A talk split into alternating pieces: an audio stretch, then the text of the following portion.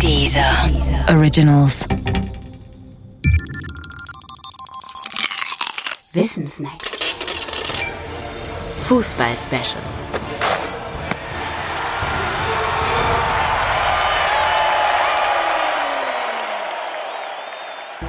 Training oder Dressur. Wie Trainer ihre Spieler motivieren. In einem Interview äußerte sich der Philosoph Peter Sloterdijk einmal so, Große Trainer sind Leute, die das Geheimnis der Nicht-Bluttransfusion kennen. Damit meinte er, dass es großen Trainern gelingt, den eigenen Wunsch zu siegen in die Spieler hinein zu verpflanzen. Von sich aus wollten die meisten Spieler das gar nicht. Es sei eigentlich nur der Trainer, der will.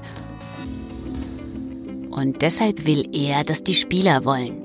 Und guten Trainern gelinge dies eben. Doch wie machen sie das?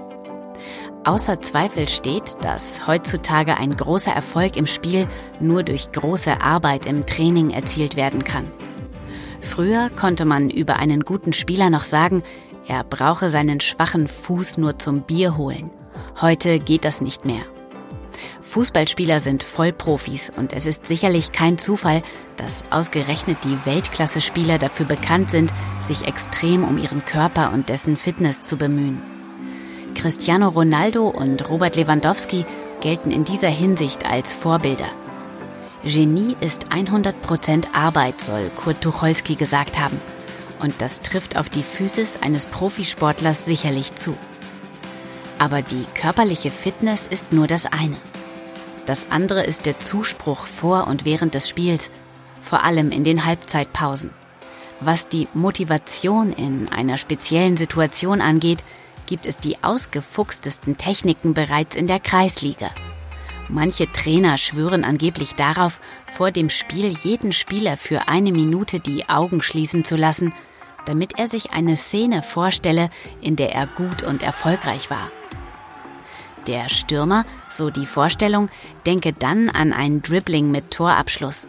Der Torhüter etwa daran, wie er Flankenbälle aus der Luft pflückt.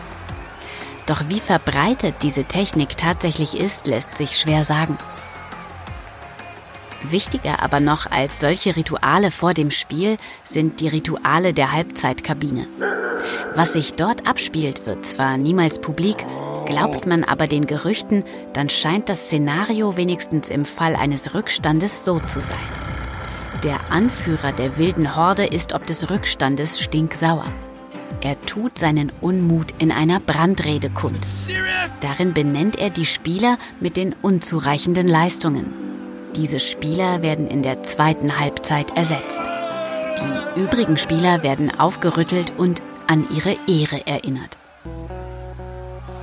So oder so ähnlich soll es in vielen Kabinen abgehen. Wenn das tatsächlich stimmte, dann hätte es etwas Archaisches.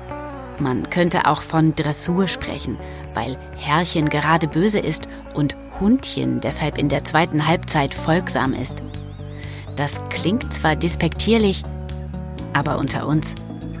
Kann man sich wirklich vorstellen, dass es nicht stimmt? Komm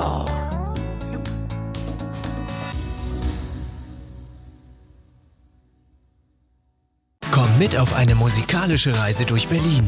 Hip-Hop, Techno, Musik der 80er. Bekannte Künstler erzählen dir mehr über die Geschichte der drei Genres in der Hauptstadt. Gehe einfach auf www.diesermusictours.de und entdecke die Dieser Music Tours. Dieser Originals.